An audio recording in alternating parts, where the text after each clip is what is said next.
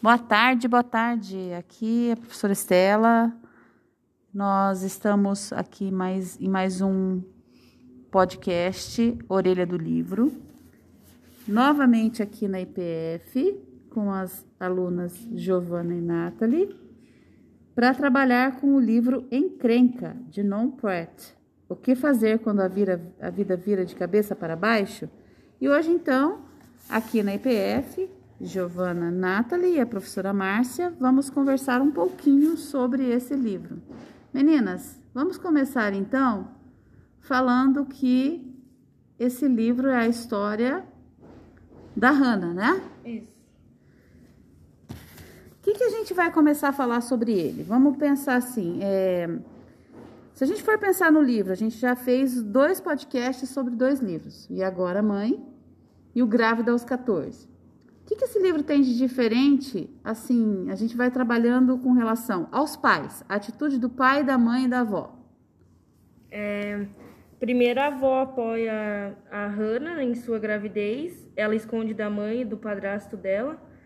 Aí a irmãzinha dela, sem querer, fala do neném que está na barriga de Hannah, perto de sua mãe. Aí a sua mãe descobre a gravidez de, de Hannah, ela não aceita, não é, acho que isso não podia acontecer com a filha dela de 15 anos, né? Que ela orientou tanto. E Hannah engravidou na sua primeira relação sexual. A avó de Hannah foi a primeira a saber e apoiou ela bastante, sem, sem criticar, sem julgar. Pediu para a menina ir comprar dois testes e até a clínica onde a avó ficava.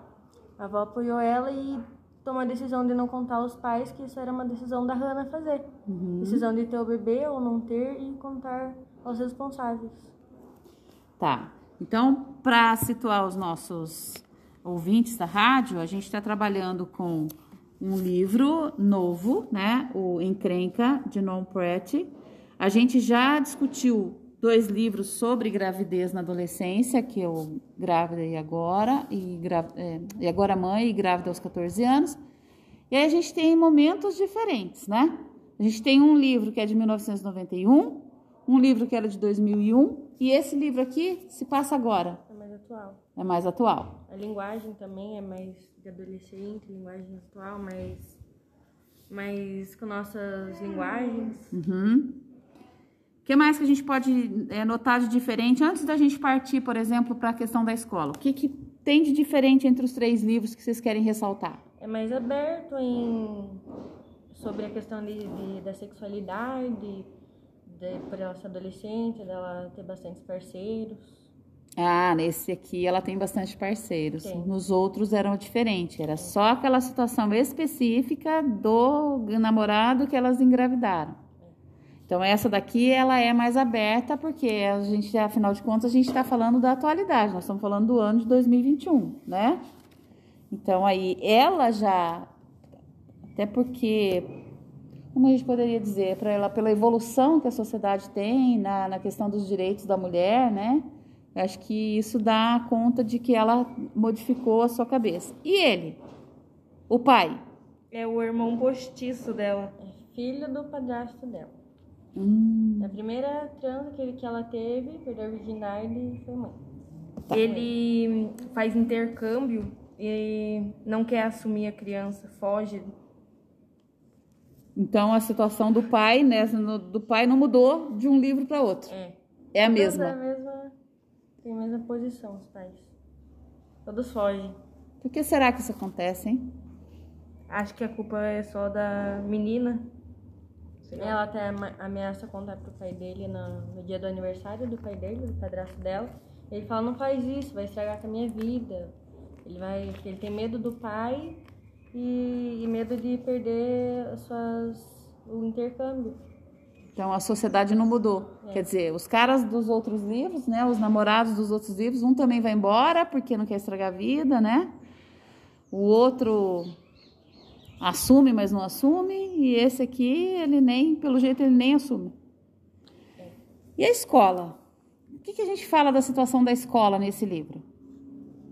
Ela continua os estudos, mas por um, um certo período da, da gravidez ela ela começa, começa, as pessoas começam a descobrir, mas ela começa a frequentar mesmo, da mesma forma. Mas sofre preconceito na escola também. Ainda mais que as amigas dela, que tinham as mesmas. faziam as mesmas, as mesmas coisas. Saíam juntas, abandonaram ela logo que descobriram que ela estava grávida. Começaram a criticar ela, ficavam xingando ela, falando que ela não sabia quem era o pai da criança. É. E por isso, um amigo da escola, o Aaron, ele, ele se habilita a ser o pai postiço da criança. Ele pede permissão para seu, os seus pais, eles não permitem, mas ele resolve ajudar a Hannah. Por isso. ver a situação que ela está vivenciando na escola. É. Essa pressão toda, essa questão social. De... Ele fala que queria fazer alguma coisa de importante, alguma coisa de bom na vida dele. Ele resolveu ajudar a menina. Até então, no parto, ele que foi acompanhar no parto e não o pai verdadeiro. Tá, e a gente, aproveitando esse gancho, como é que são as amizades e a rede social nessa questão do livro? Ela sofreu um bullying na, nas redes sociais. A melhor amiga dela, a Kate, ela publicou que ela estava grávida, tinha contado para amiga dela e a amiga falou que a amiga dela falou assim, é, você não me contou antes, julgou ela, deu um abraço, mas no dia seguinte postou na rede social. Então a gente pode falar que ela sofreu cyberbullying. É. Sim que é um, dos bullying mais cruéis, quer dizer, o bullying é cruel de qualquer forma, né? Seja presencial ou, ou virtual. Mas é uma realidade atual, né? Coisas que as meninas anteriores não vivenciaram. Elas vivenciaram sim preconceito. Uma escola apoiou, né? No caso do, do grávida aos 14, né? E do agora mãe teve diferente, mas é, nesse caso aí ele tá, ela está sofrendo bullying tanto na, no ambiente escolar quanto na rede social. E essa ex-melhor amiga dela, entre aspas, ela fica calculando os tempos que a, que a Hannah ficou grávida e tenta provar para todo mundo que o Aaron não é o pai. Hum. Tá, uma coisa que tem de diferente nesse livro é o tipo de narrativa que acontece, né? Que ela não tem aquela linha do tempo. O que, vocês têm a dizer sobre isso? Vocês gostaram desse tipo de. Sim é mais aberto, eles falam mais a nossa linguagem. É o jeito que a gente entende, que a gente vive até. É, é aquilo que é a proximidade daquilo é. que vocês vivenciam, né? De todos que a gente leu, o meu preferido foi esse. Foi esse? Gravidez. Até porque você já viu esse livro, professora Marta? Ah, já dei uma olhadinha. Você viu que ele tem assim a questão, por exemplo, é como se fosse um diário, né? Uhum. Então ele vai trabalhando. Quarta-feira, 30 de setembro. Aí o que, que a Hannah fez? Né? Ela, Sim. ela fala o que, que ela fez. Depois vai e passa toda essa narrativa dela, aí vem o Aaron falando, né? Ele é um livro mais, mais aberto, como vocês disseram. Mais interativo. Mais interativo, isso. E o papel do pai biológico, além dessas coisas que vocês já falaram? Tem alguma coisa mais que vocês querem relatar sobre ele? Como que ele chama? Fala o nome dele no é livro? Jason. E o Jason... É apelido de Jai. Hum. Ele simplesmente fala que ele não quer acabar com a vida dele e. É, ele se afasta da, do pai dele, fica mais na casa da mãe dele. É, fica mais focado nos estudos dele, não quer ver Hannah. O, o Aaron, então, ele assume a paternidade querendo fazer algo de importante, ele, ele a fazer algo, uma, dar uma contribuição social, na verdade, né? É, é, isso? É que, ele, é que ele morava em outra cidade por causa de um acontecimento que, sem querer, ele matou o amigo dele. Ele, o amigo dele foi atravessar a rua, ele tentou segurar, mas passou algum automóvel por cima. E daí ele teve que mudar de cidade. Ele falou que queria fazer alguma coisa diferente na vida. Uhum. E tentou ajudar a Hannah. Fazer algo a mais. E decidiu ajudar ela. Que bacana isso, né? Que isso aí é ser. Teve empatia. Exatamente, teve empatia. É... E a adolescente, né, que ela carrega esse fardo sozinha? O que, vocês têm para dizer mais, além dessas coisas que vocês já relataram da Hannah? O que, vocês teriam a dizer se vocês, por exemplo, se colocassem no lugar dela? Um livro que eu vi no começo, antes dela é, descobrir que estava grávida, ela bebia, fumava, ia às festas. Depois que ela foi se aprofundando mais, sobre a gravidez, ela pode até tomar Coca-Cola, que tem cafeína, que cafeína não pode, Uhum. não fuma, não bebe, não sai, ela fica mais responsável. E ela não tentou abortar, né? Os outros livros, as duas tentaram Tentar abortar. abortar. Ela não. Ela escondeu a gravidez dos seus pais, mas não pensou em abortar. Em momento algum ela pensou em abortar. Sua mãe até falou pra ela, é, a mãe dela é a Pau, falou, mas como é que você toma uma decisão assim? Você tem 15 anos, você não pode decidir essas coisas assim. De- sobre isso, né? Ela falou, não, eu vou ter o filho e com o apoio da avó. Ela bem." bancou É. a história com o apoio da avó. Quer dizer, essa decisão é uma decisão difícil, realmente, né? 15 anos, é, ela mostrou uma maturidade que está além dessa idade, né? Pois é. Tá. é, Ela tem acesso a informações sobre prevenção? Ela fala que, que teve desde quando era mais nova, porque sua mãe é, é enfermeira, ela trabalha no hospital, e teve essa conversa bastante, bastante ampla com a com a mãe dela. Que a mãe dela sempre aconselhava ela a usar preservativos. Até tem uma parte no livro que eu não sei que assunto a mãe dela tá, tá se tratando. Fala, mas ainda bem que a Hannah é responsável, ela não, não faz essas coisas. né? A Hannah até se reprime, dizendo né, que ela tá grávida, e a mãe dela fala, não, a Hannah não, não tem cabeça pra isso. Sem saber que tá grávida. Agora vamos falar sobre uma coisinha, por exemplo. A gente já falou que ela. Vocês disseram sobre a questão da. Da posição dela frente ao sexo, né? Que é uma posição mais liberal, que ela tem vários parceiros. O que mais que podia dizer em relação ao, a sexo, sensualidade e aos parceiros dela na- no livro que, que é relatado que pode ter chamado a atenção de vocês? Ela é bem evoluída, assim, sobre esse assunto, pois ela, ela fala sobre usar uma calcinha nas festas que ela vai. Ela é bem aberta com essas coisas, ela e entre as amigas dela. Eu acho que era a influência mais da amiga dela, da Cat. Depois que ela engravidou, ela é, pensou mais no filho dela, já não queria mais sair, já estava mais cuidando dela e do filho dela. Qual a contribuição que esse livro traz, por exemplo? Ele fala da encrenca, ele fala dessa essa abordagem não linear, né? Essa narrativa não linear que, que agradou mais vocês porque está de encontro àquilo que vocês, é, a linguagem que vocês usam, a realidade de vocês. Ele é, por ser atual, ele está de encontro com aquilo que vocês vivenciam. Qual é a contribuição que esse livro traz nessa temática da gravidez na adolescência? que vocês acham? É como todos os outros traz, né, pra gente tomar é, colocar a mão na consciência, né, usar, se cuidar, usar preservativo. Todos isso tra... traz, mas esse mais, porque é, ela sofre um pouco mais com, com o pai, por causa da atualidade. Uhum. E você, Giovana, o que, que você acha? É, que esse livro é mais interessante, né, que aí mostra que mesmo ele sendo irmão dela, ele não quis assumir o, o filho, né, dela.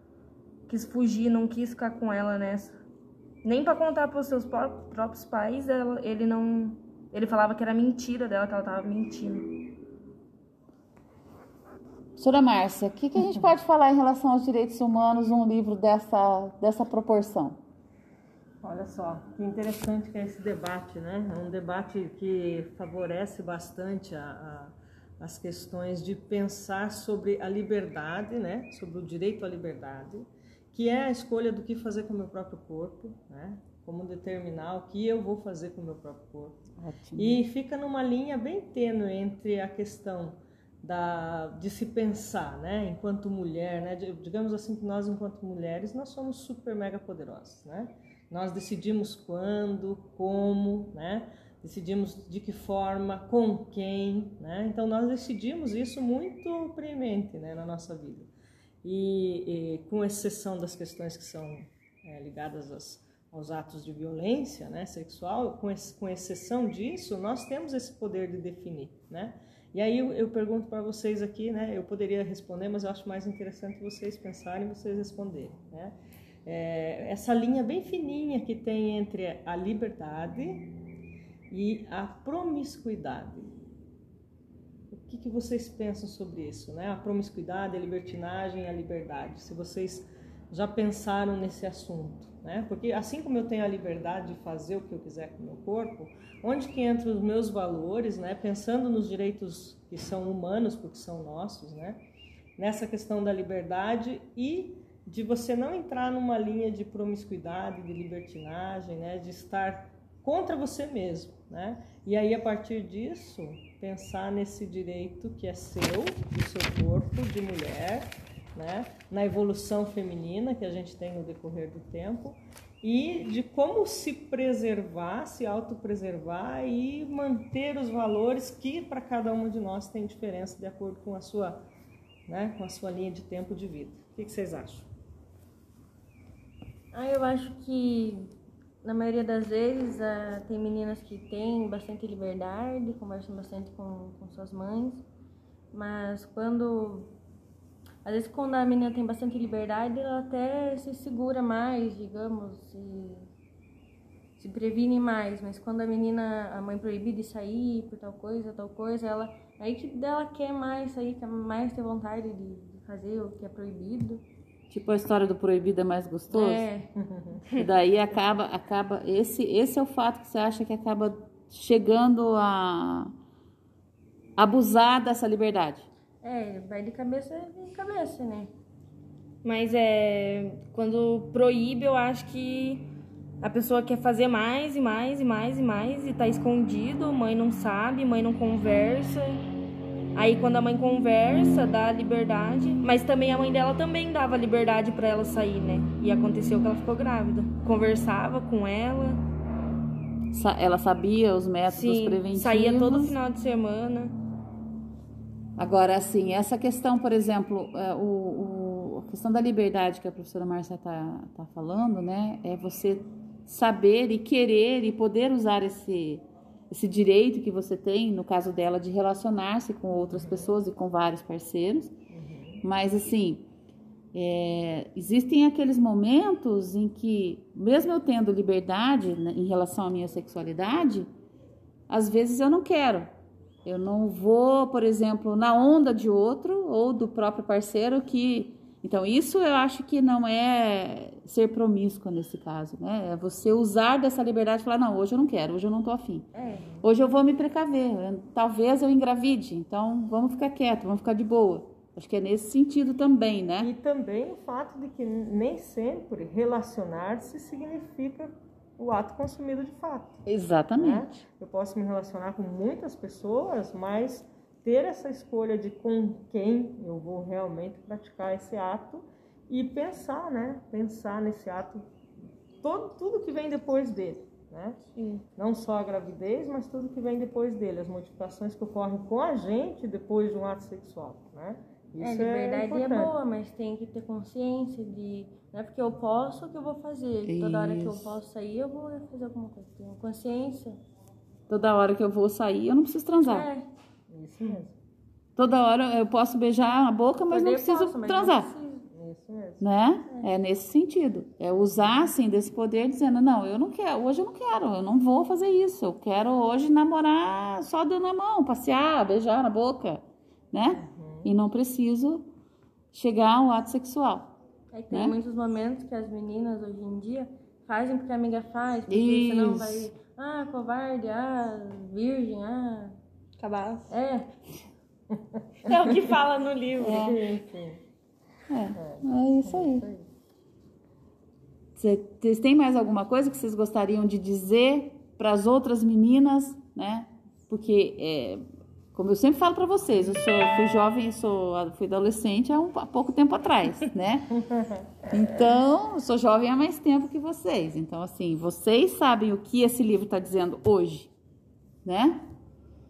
É, tem a sua liberdade, mas no momento certo, na hora certa, escolha com quem vai fazer. E faça suas escolhas, né? É. Se cuide, divina. Use camisinha. Use Pra não engravidar. Isso. Não ter doenças. E não ter doenças, isso mesmo. Porque além da questão da gravidez, existem as ISTs que estão aí, né? E que depois o nosso corpo é nosso templo e, nossa, e a gente que cuida e que preserva, né? Sim. É isso. Mais alguma coisa que vocês queiram dizer? Não. Professora Márcia? Não, acho, acho que é bem interessante. É, é, cada vez que a gente se apropria de alguma coisa, né, nesse caso de um livro, né, e, e, e, sempre que a gente faz qualquer tipo de atividade, leitura, um filme, etc., é sempre interessante a gente trazer assim, e eu? Como que eu sou frente a isso? Né? Essa é a função, principalmente da leitura e de uma leitura dessas, né? Para vocês e para nós também, porque antes de vocês lerem a gente também lê, né? Então pensar nessa situação, né? O, que, que isso traz para mim e como que eu resolveria isso, né? De que maneira? É isso aí. Então, queridos ouvintes da Rádio Sense, vocês acompanharam mais um episódio do Orelha do Livro. Hoje sobre o livro Encrenca, de Non Pratt. E a gente segue nessa, nesse caminho dos direitos humanos para tornar o mundo mais justo, mais humano, mais solidário. E tendo a literatura como uma arma de poder, de é, esclarecimento e de tudo de melhor que ela tem para nos proporcionar. É, nós finalizamos então o nosso episódio, né, o nosso SenseCast Curitiba, que é a sua dose diária de socioeducação, e a gente vai passar para vocês então quem é a Nonpret. Querem dizer mais alguma coisa? Então, fiquem bem, fiquem em paz, fiquem com Deus e até a próxima.